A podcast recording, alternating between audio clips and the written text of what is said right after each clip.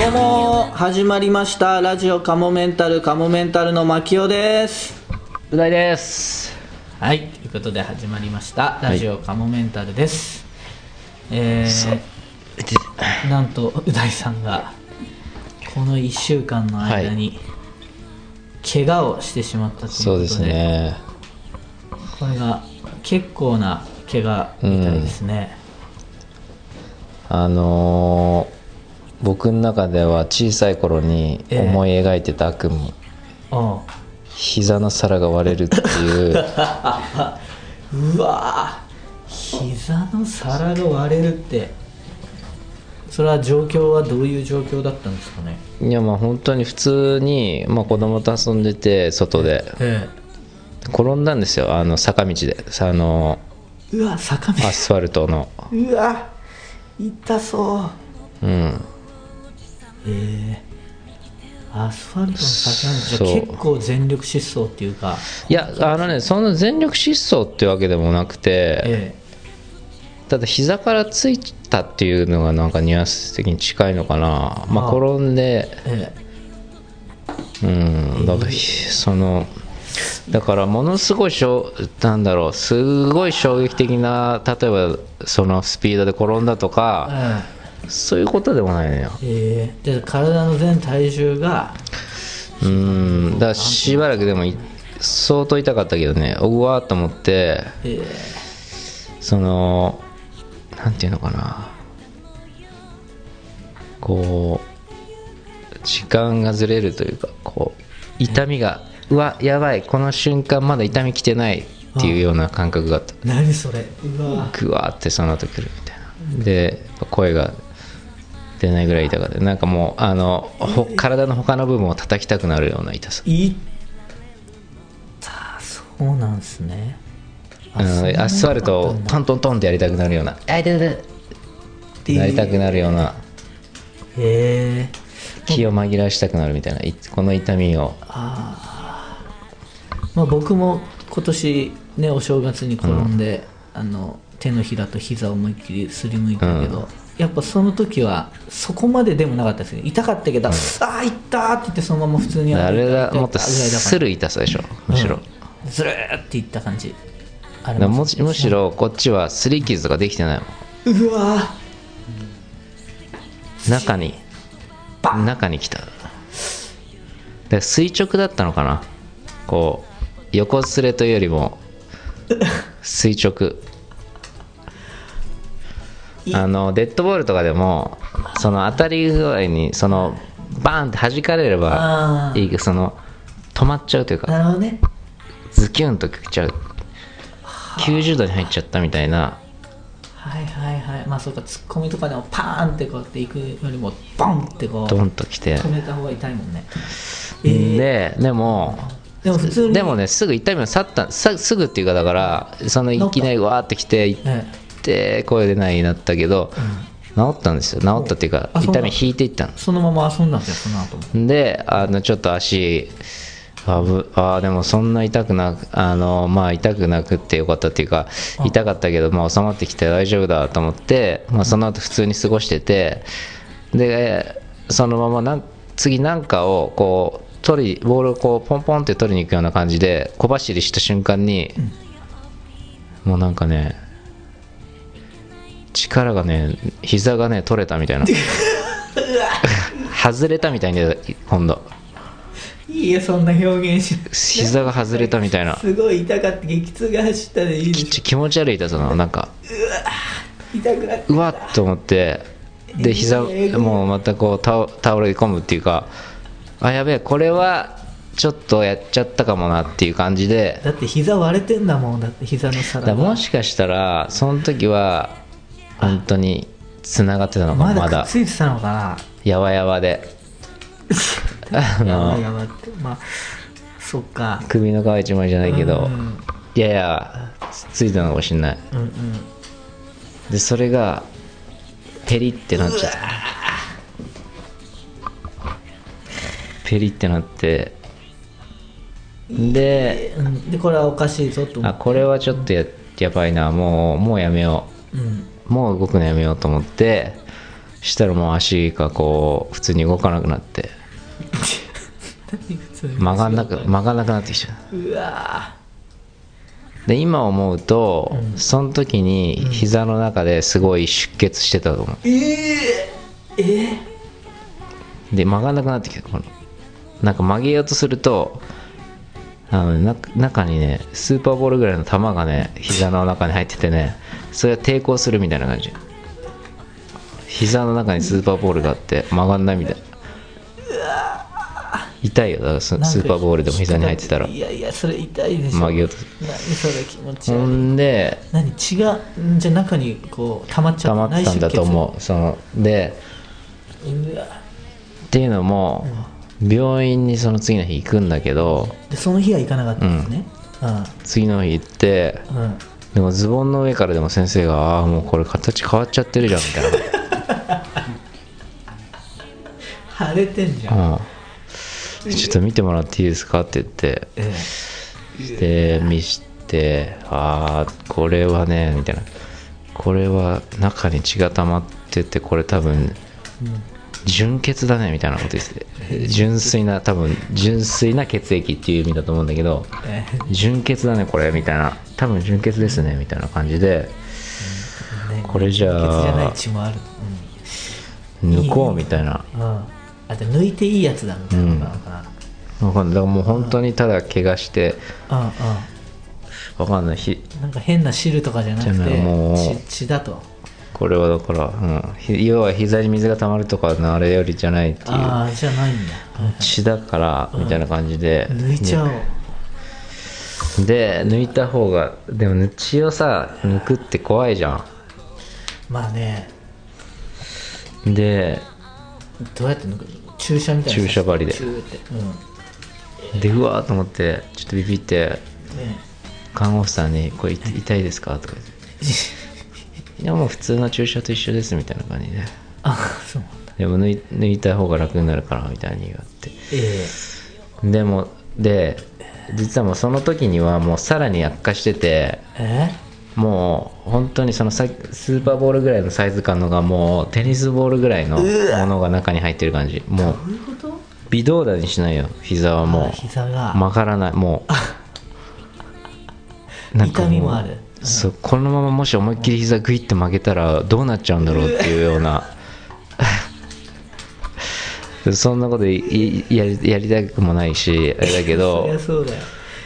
うわうんでで抜いてもらうんだけど、でまあ、それまでにもそのそれに至るまでにねスーパーボール大のものがなぜそこまで大きくなったかっていうのにもでも本当何段階も安静にしておくべきタイミングがあったわけよ。最初の一撃でまず安静にしてれば、うん。ですぐ病院行ってればそうだね。もしかしたらもっと軽く済んだかもしれない。で一回その膝が抜けたような感覚になって、うん。ってなったのがあった。でさらにその日 NHK に行かなきゃいけなかったから夕方、あラジオね、うん、生放送。んでもうそれから転んだのも夕方であと30分ぐらいで家出なきゃって状況だったの。ああそうだったんだ。でえこれでも歩いていくともう片足しか使えないから今。その歩いてっていうのは駅。家から中野までの駅、うん。中野から渋谷までは電車だけど渋谷から NHK までの歩き、うん。まあ新宿駅で乗り換えもありますね。うん、相当渋谷からうん。NHK が結構きついのよ。うんであれさあんまりさ例えばなんていうのかなこう人混みもあるしなかなかゆ歩きづらいじゃん。ああバンとか当たられてしね。で壁際を歩こうとしても壁がそんなになんか はっきりした壁がない部分もあるじゃん。スクランブル交差点とかさもう怖いし。ねそれ壁を伝いながらって思そうそうそう。いつ転んで人に迷惑かかんないように壁際をこう歩こうにしてもうんうんいろんな道が入り組んでるしさ。うんその結果。これいけないな。ででチャリに乗ってみたの。そしたら不思議なことにチャリに乗る膝の曲げはいけたのよ。ああまあなんか。体重かかってないで曲げると意外と曲がった。あー動き的にもなんかちょうどであ大丈夫だあじゃあ大丈夫だ。っていうかしかも膝曲がるじゃんっていう感じになってあ絶対折れてもないだろうしこんな状況だったら 大丈夫だと思って。膝曲がんなかったら歩けなくなるじゃん。普通だったらうん骨折れてたら。その自転車がじゃあだとなったでチャリ乗って NHK まで30分以上かかりましたよねその日は。うんで自転車乗ってる時は全くでも痛みはないんですか？たまにいや痛いよ痛いけど痛いけど我慢できない痛さじゃない。ずっと痛いけどずっと緩く痛いみたいな感じ。うわだからそれまでにもうでもその痛みを経験してるからもうその痛みはもうもはやほぼ何でもないみたいな。でそれが今僕にパッと降りかかったら結構な痛さか痛もしれない。いと思うよ。だからゆっくり坂道とか力入んない。ダメじゃん。でまあ行ってええ。で終わねってうん。で帰りタクシー。ーうんうん。で帰ってくださいって言われたんだけど「いや多分大丈夫ですよ」って言ってそうでしたね。どうせチャリもまた持って帰るのもあれだしとか次の日来るのも大変だからみたいな。な恋で帰りますって言って帰ってたね。そしたらねその日漕いで帰る時にもうなんかね行きよりも膝が曲がらなくなってたのチャリでも。でどんどんどんどん。球がでかくなってんだよだから。ほんで家に帰りました、でまあいいや明日病院行く行くはもう行こうと思ってえこれは。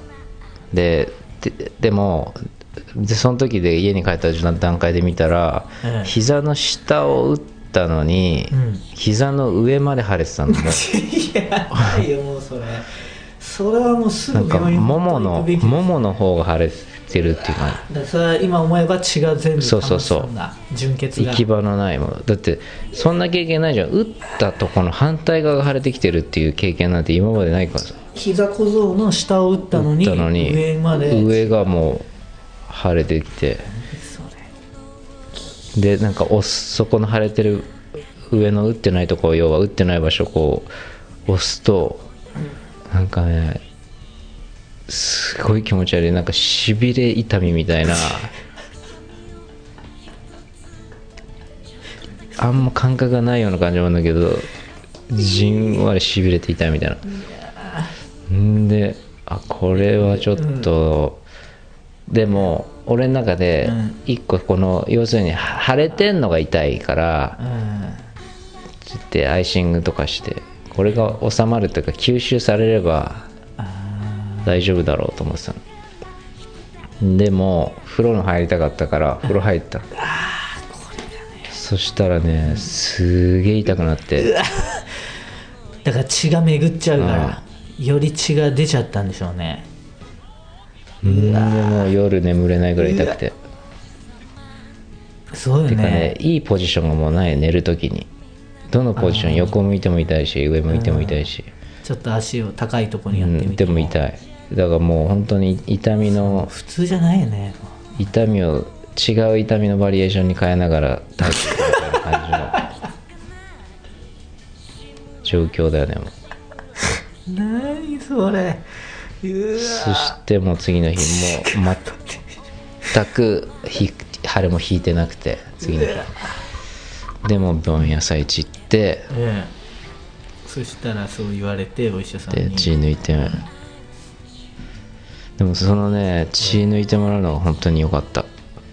もう痛みが全然変わった。ええちょっと楽になった。それで。それまではもう膝曲げなくても曲げでもその時はお安静にしてても痛くなってたからすでに、はいはい。で足もついたらもうよ痛いしズキンって。えでそれがやっぱね血を抜いたことによってねあの動かさなければ痛くないっていう状況にまたなって。あなってででもその時にレントゲンを取ってで取って。でこれはだから先生はその骨折でも中で血が出るんですって言ってで結構骨の血っていうのは結構出てみたいな感じで。骨から出るんですか？あうん、でもうこれはだから骨にかなりのダメージがあるということで、うんまあ、レントゲン取らないと分かんないですけどって言って取あって。ああああやっぱ割れてましたこれがねもう本当にねその血抜く時にもう先生がなんかねえ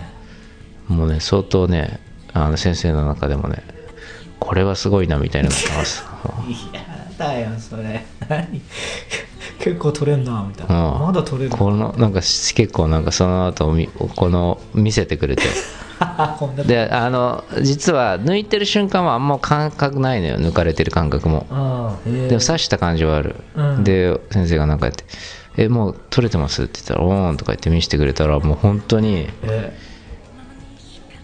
イメージで言うと、あの牛乳瓶1本分ぐらいに見えたけど、うん。実際は 70cc ぐらいですああでも相当あるよでも。ああそうよね。でもその見てた看護婦さんも、なんか最初はあの俺が注射でビビったりしてたのとおばさんなんだけどえ時になんか情けないやつだみたいなちょっとテンションだったんだけどその血の量溜まってた血の量を見てええ。よく頑張ったね。え こんな大量に優しい血が入ってるの、うわ。大変だったね。みたいな色は真っ赤なんですか？純血でした、真っ赤。真っ赤っていうか濁ってないワインみたいな。赤ワインみたいな。赤いちょっと赤黒い感じだブドウ。赤ブドウ。いやもう本当にねうん。あのー自分で判断するの良くないなと思いました。本当ですよ。うん。えまさか膝が割れてるっていう。で膝なんて割れた日にはもうそっからもう動くことすらできないと思ってたから。ああ意外と歩けちゃうんだね。自転車乗れちゃう自転車乗れてても。でもそれだから膝をくっつけないといけないですねまた割れたの。もうそう。ただ僕の膝を割れたのが幸いなことに縦割れだって。縦割れ。で横割れだともうこう上下に膝を曲げるたんびに離れちゃうから。もう絶対手術というからしいんだけど縦割れで今今ずれてないような状態のよあだからそのまま安静にしておけばくっつくだろうということで。い。やゃあそれはまあ不幸中の幸いでしたね。不幸中の幸い。だからだからパターンが何個かあるその完全に粉砕されるパターンと粉砕？横割れ縦割れ。僕はその中では幸い縦割れ。でも手術しなきゃいけない可能性もあるらしい。いえ。手術っていうのは要するにこう切開して皿をこう ワイヤーで止めるんだと離れまあないように。骨がねくっつかなかったらねそれでもそれはそれであの経過は早いらしい。うん。まあそうやってくっつけちゃった方がね、自然にくっつくのを待つよりそう。もいやーじゃあ今なんすかそれギブスでギプスで固めてますよ。不便だよこれもう本当に。膝が曲がんないって。場所取るし。そうですよね。お風呂も入りづらいし。入れない着替えるのも大変大変大変。一人だったらもう相当やばい。で歩くのもすっごい遅くなるしね、うわうわ。でどのぐらいでギブスは取れるんですか？もう1ヶ月ぐらいはかかるって言ってたかな。1ヶ月。でもそれ取れてもまたすぐに歩いける、や取れて完治ってわけじゃないからね。取れてからサポートして。どうもうその先生がねカモメンタルのことしててえー、えでその看護師さんは知らないで、ええ。なんかあのあの仕事い結構い歩いたりする仕事ですか？みたいなええ。いや特別歩くんじゃないですけどやっぱ普通に移動とかはあるんで で先生がその時はいなかったんだけど横から入ってきて。え「岩崎さんあれだよねテレビで出る人だよね」みたいなこと。ええでその看護師さんが「あら」みたいな「私も足しか見てなかったから」って言って俺の顔見て「ええ。もうやっぱり分かってるのかして どっちにしろ誰みたいな。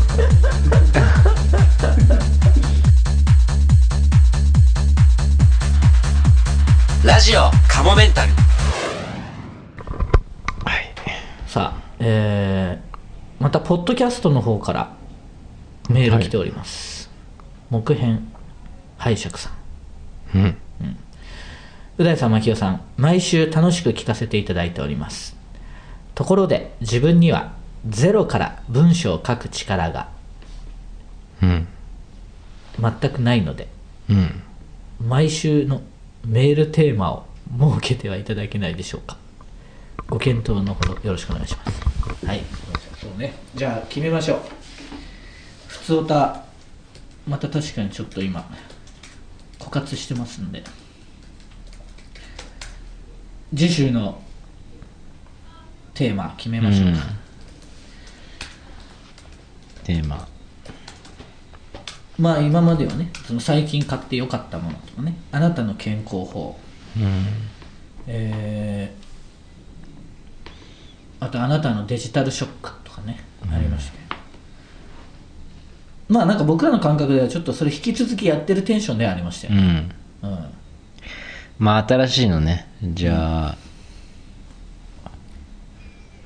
まあみんな尽きてきうーた、ん。まああなたのフェチみたいだね。なんかさっき話したので言うと。いいかもね。フェチ。別にその性的なものでもいいし、はいはいはい。そうじゃない。はあ、はあはあ、そのちょっと前で言うとそう僕前言ってたのはそのあのペヤングの火薬のあのキャベツをそのまま食べるのがすごい好きだとかドライドライド。ライのままドライフー食べるのが好きだとか、うん。そういうのでもいいですし、ド言ってましたね。うん、あのー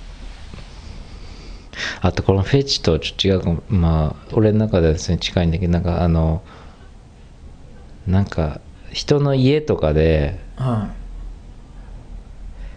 あのなんていうのかなひさしっていうのかなこい、うん。うなんかあのパン屋さんとかでさよくさこう白い鉄枠のとこに赤いビニールとかのさうんこうひさしみたいのがうんうん。わかる？ちょっと波形みたいななってたりするよ。はいはい。そういうのがうん。たまに一般の家とかについてたり。マンションとか。マンションとかにもあるけど、マンションはでもまあよくよくあるというかまたまにあるじゃん、まだか。うん。でそれが、まあ、マンションとかでもいいんだけどうん。で家とかの急にある窓にそれがあったりするうんとそれなんかいいなと思って見ちゃ えうななんだろうこれとか。なんかでしかも結構もうボロボロになってたりもするじゃんそういうのって。そのビニール破けてたーりとか、うんうんうんうんそういうの。そのそれが新品だった頃に思いを馳せるみたいなとこがあった。とかまあまあそういう何かそういうで性的なものでもいいです私はここを見てしまうとか男性の。うんうんうんうん。はい。じゃああなたのフェチ。うん。教えてください。なんか一回まあここでも言ったかもしれないけどあのウィンドウショッピングっていうかウィンドウうん。あるでしょ、ああいうブランド品とかのはい。路面店みたいなとこ。はい。そこをまあまあ太っ割と太った女性が、うん。そこのゆ床を拭いてたの、うん。うん要はスタッフさんが。うん。うん。掃除して。うん。すでまあそれは道に面してて。うん。見えるわけですよね。うん。それがすごいエロチックに見えうんたんだよね。うんうんうんでそういう光景とか。ああ。そういうのでも。うん。もう何でもいい。変わるかな。うんああ僕はもう昔からずっと言ってるけど女の人がなんかちょっとしゃくれた瞬間とかがすっごい好きですけどね、瞬間なの？なんかそうかん、まあ、だから乾杯とかってしてる時ちょっと 奥の方の人とかだとうーんってこう顔伸ばしてくるからうん顎が最悪しゃくれいやそれ可愛いんだよ。最悪だよそんな顔。あとなんかスーパーとかで買い物してると、うんなんかいろいろ何買おうかなとかってすごい無防備で でもなんか考えてしまう牧雄のお母さんとかってそういう感じのイメージがある。なんかしゃくれるかもなんかなんか考える時とか 迷ってる時とか癖なのかな？それが好きなんだ。自分の母親の。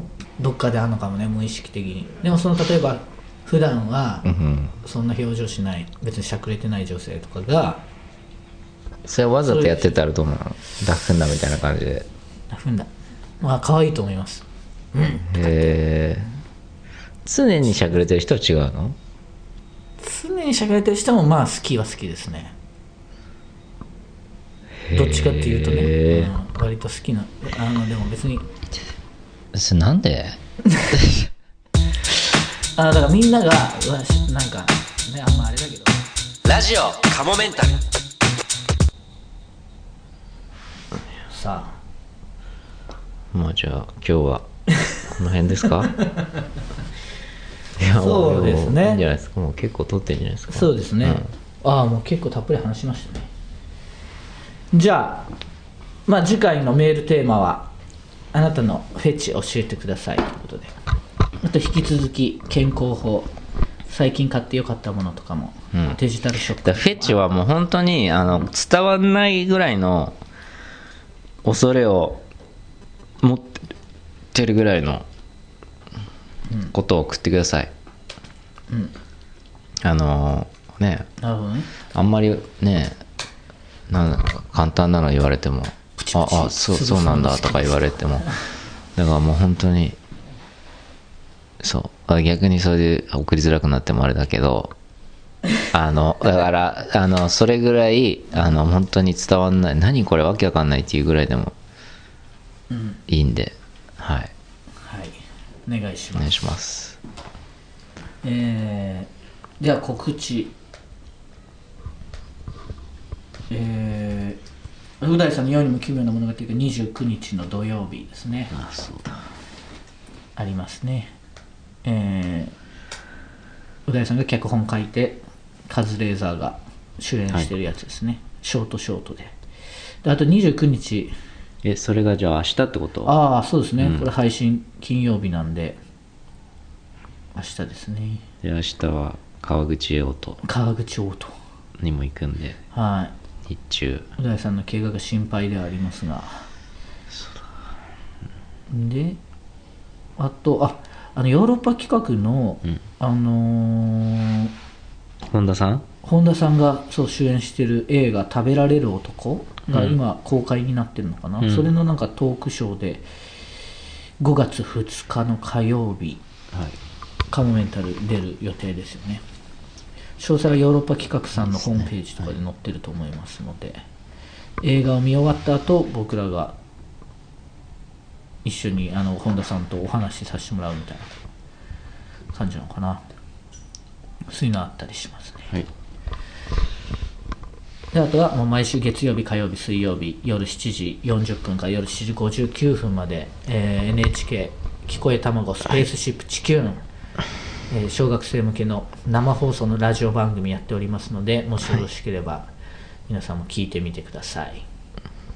はい。その他何か出演情報追加ありましたらカモメンタルのブログホームページえー、ツイッターなどで告知していきますのでぜひチェックしてください今日はねあとね動画コンテンツもちょっと撮ろうかなと思ってますんでちょっとう大さんが足もあれなんでちょっと動きがなるべくなくてもできそうなのをやろうと思っはいてますんで、ありがとうございますはい。よかったらそちらの動画コンテンツの方も見てみてください。それではまた次週も聞いてください。さようなら。さよならえっと今から骨折フェチの女立ってきます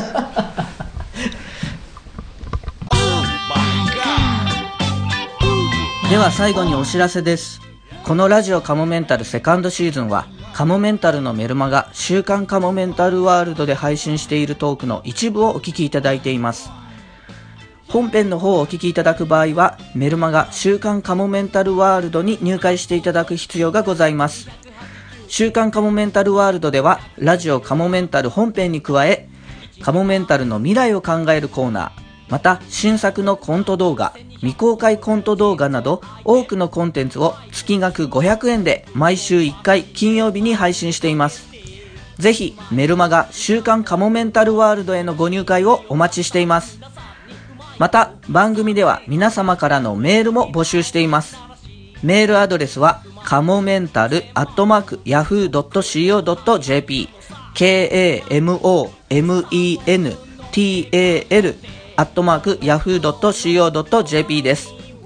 いつも、ポッドキャストラジオカモメンタルセカンドシーズンをお聞きいただき、誠にありがとうございます。今後ともラジオカモメンタルをよろしくお願いします。10円玉分の